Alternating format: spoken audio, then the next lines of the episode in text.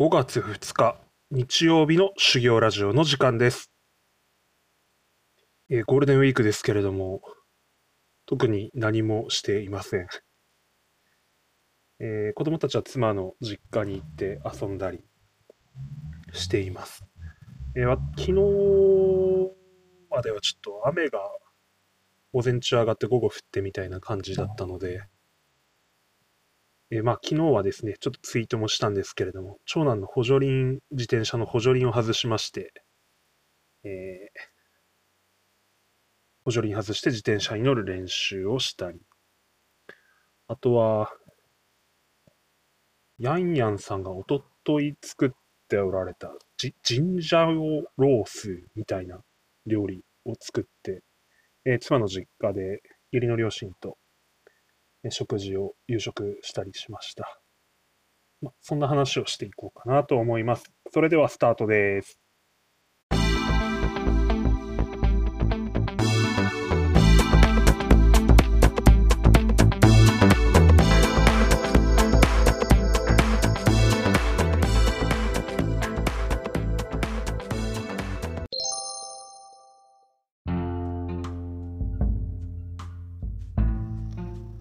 皆さん、お疲れ様です。修行ラジオ、今日も話す練習をしていきたいと思います。昨年に引き続き、出かけることができないゴールデンウィークという感じですね。まあ、そもそも私は外出があまり好きじゃなくて、人混み嫌いなんですよね。なので、私にとっては都合がいいというか、私はもう本当、ポッドキャストとゲームと酒と、あと、ウォーキングできればまあ、いいかな、みたいに、休みの日はですね。まあ、そんな人間なんで、私には大した影響はないんですけれども、まあ、子供たちはちょっとかわいそうだなというところですね。まあ、こういう機会に、本来であれば若干遠出して、まあ、普段見ることができないものをですね、こう見せてあげたいなというところが正直なところですけれども、まあ、ご時世、しょうがないですね。この環境の中で逆に何か楽しいようなものというのを体験させてあげたい。そんな感じですかね。もうちょっと天気良かった。あと気温上がれば釣りとかもいいなとかって思いますけど、まあまあ果たしてってところでしょうか。まあその代わり、え昨日ついに長男の自転車の補助輪を外しました。えー長男の自転車というのは3歳になった時に買ったやつで、16インチの自転車で、まあ、長男も今130くらいあるのでですね、正直ちょっと小さいなと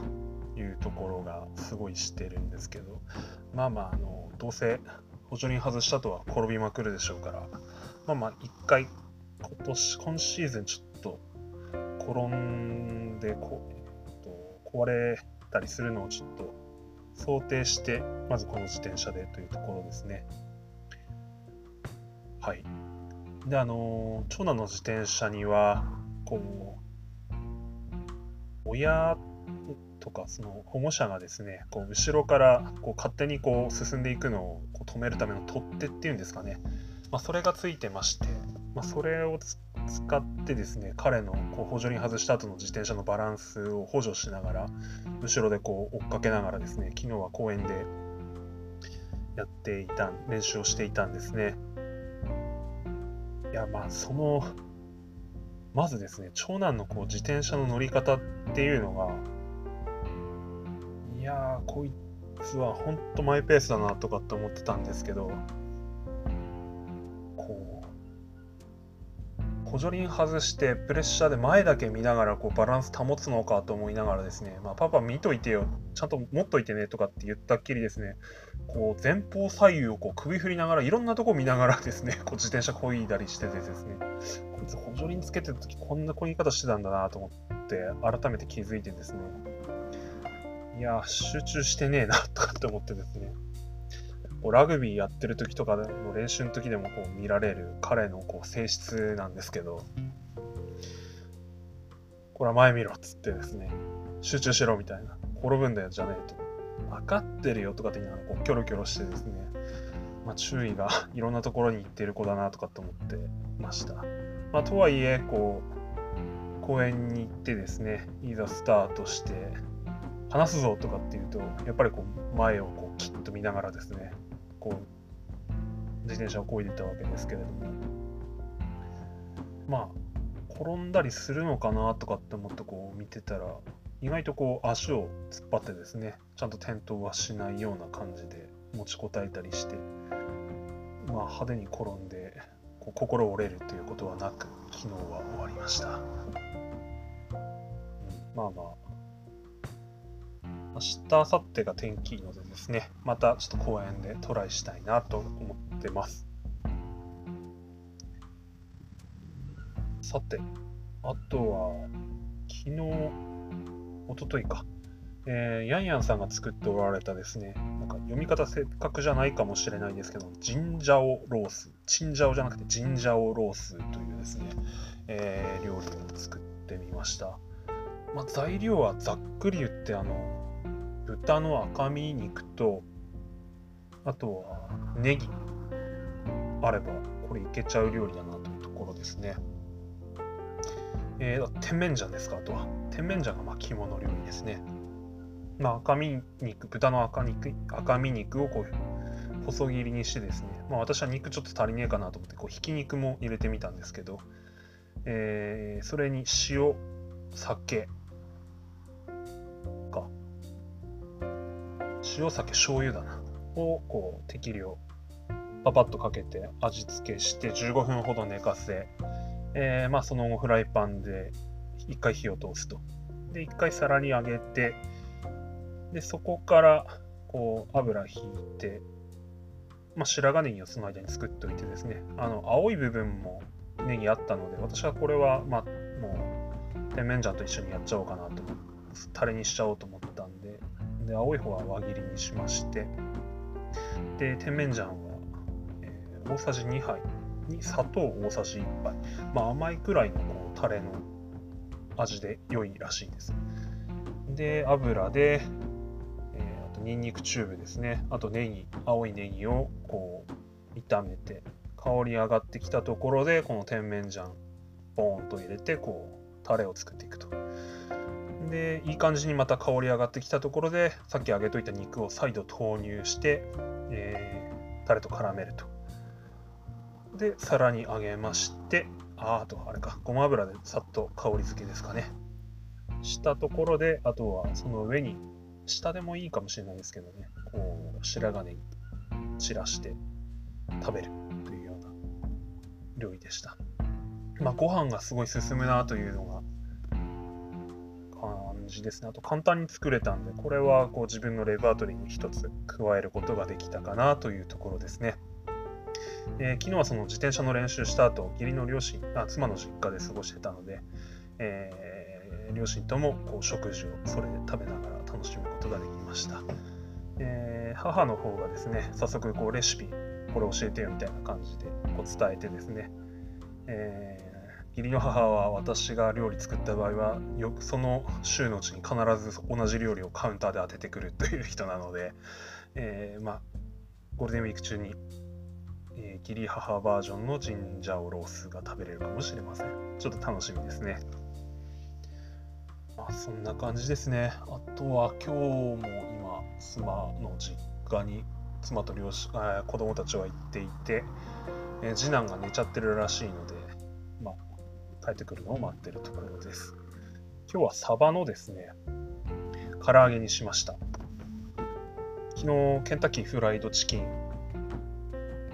あ、ちゃ、ちゃ、脈略がない。えっ、ー、と、古典ラジオの Spotify オリジナルでですね、あの、2週間前から、カネル・サンダース、KFC の歴史ということで、えー、前半、後半で、昨日は後半がアップされてたんですけれども、いや、すごかったなという、やっぱりこう、常に何かチャレンジし続けるっていう勇気をもらったなというところです。当然その人の性質によってその向かうべき先っていうのは違うんでしょうけれども、こう何かこう楽しんでいくというか、うん、社会に参加していくっていうんですかね、えー、そういうあり方をこう教えてもらったような回だったと思ってます。で昨日はそのケンタッキー食べなかったので、まあ、今日は揚げ物してみっかってところで、えー、小麦粉に塩コショウしてカレー粉入れてですねあとマジカルスパイスかちょっとパパッと振りかけてですねそれで揚げたばっかりにこうさばくってみたらですねあれなんか衣これケンタッキーの味するなみたいな感じでちょっと私の舌がバカになってなければですけどあれ？よくね？これ？みたいな感じでちょっと唐揚げの衣の味付けをちょっと私掴んだ感がありますね、えー、今度はちょっと鶏肉で ちょっとやって、あし今週、えー、今週中じゃねえこのゴールデンウィーク中にやってみっかなという気になっています。楽しみです。そんなところで9分半ですね。ちょっとじゃあ、今回は松陰先生の名言100からザクッと読んでみますかね。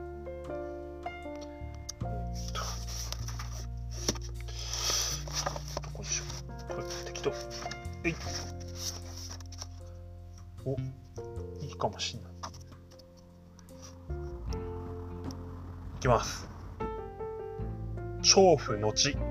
ずある。あー、違った。すいません、読めませんでした。もう一回いきます。サイチャレです。調布後、必ずなるあるなり。調布後、必ずなるあるなり。今みだりにその岩質をためば、人とならざらん。安政6年2月15日以前高杉晋作宛て手紙1859年ですね私たちの新作への言葉ですね。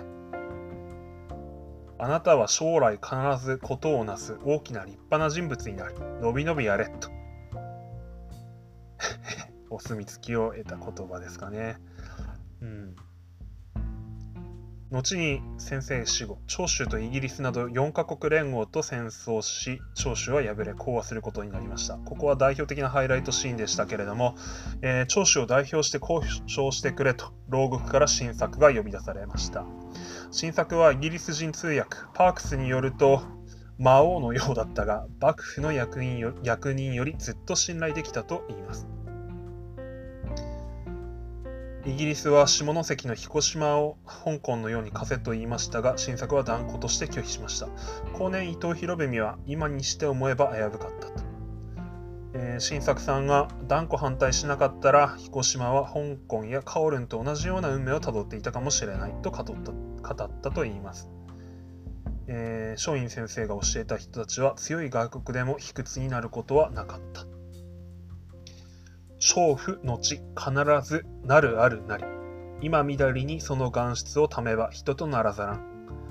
高杉晋作は将来必ず立派な人物になるのに違いないのです。今むやみにその頑固頑固な性格を直そうとすると立派な人間に育たなくなるでしょう。のびのびとやりたいことをやるといいでしょう。この言葉は結構私もちょっと救われてですね、本当長男、なんていうんですかね、彼頑固なんですよね。こう納得しないと絶対やらないんですよ。こうお遊戯会とかも全然やらなくて、年少さんの時とかですかね。全然踊らないんですよね。えーとかって運動会とかでも走るのだけはやるんですけど、こう他の競技とか、なんか踊る意味わかんないみたいな感じなんですかね。よくわかんないですけど。あとは、一番こうびっくりしたのが、本当前もなんか喋ったかもしれないですけど、3匹の子豚の劇やったんですよね。年少さんか。えー、豚の役はこう狼に食われる食べられるからやり狙われるから危険だからやりたくなくて狼の役は豚を食べるからやりたくない。えー、なので僕はこう家を交換する役をやりますって言ってですねちょっと新たな役を一人でこ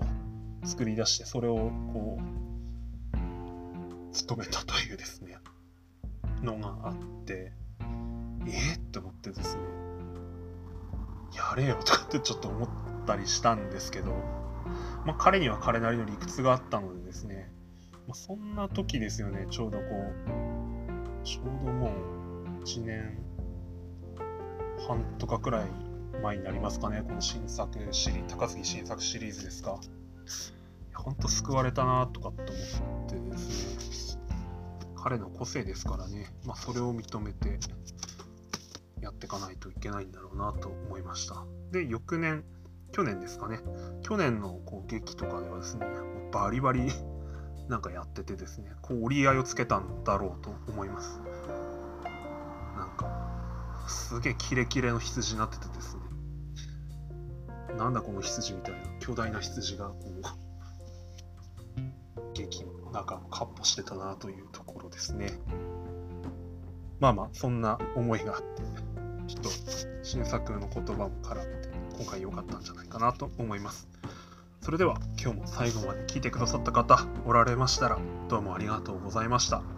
失礼します。あとゴールデンウィークまだ前半です。あのお仕事の方も当然おられると思いますけれども、えー、なんつうんですか。いい感じでやっていきましょうって感じですね。まあ私の住んでるとこも田舎ですけど、すごいこう、新しい患者さんが増えてえ、新規感染者の方が増えたみたいでですね、まあ、なっちまったものはこれしょうがないと思うんですけど、まあ、なるべく、えー、自分を律して生活していきたいなというところです。えー、体気をつけて楽しんで頑張っていきましょう。それでは失礼します。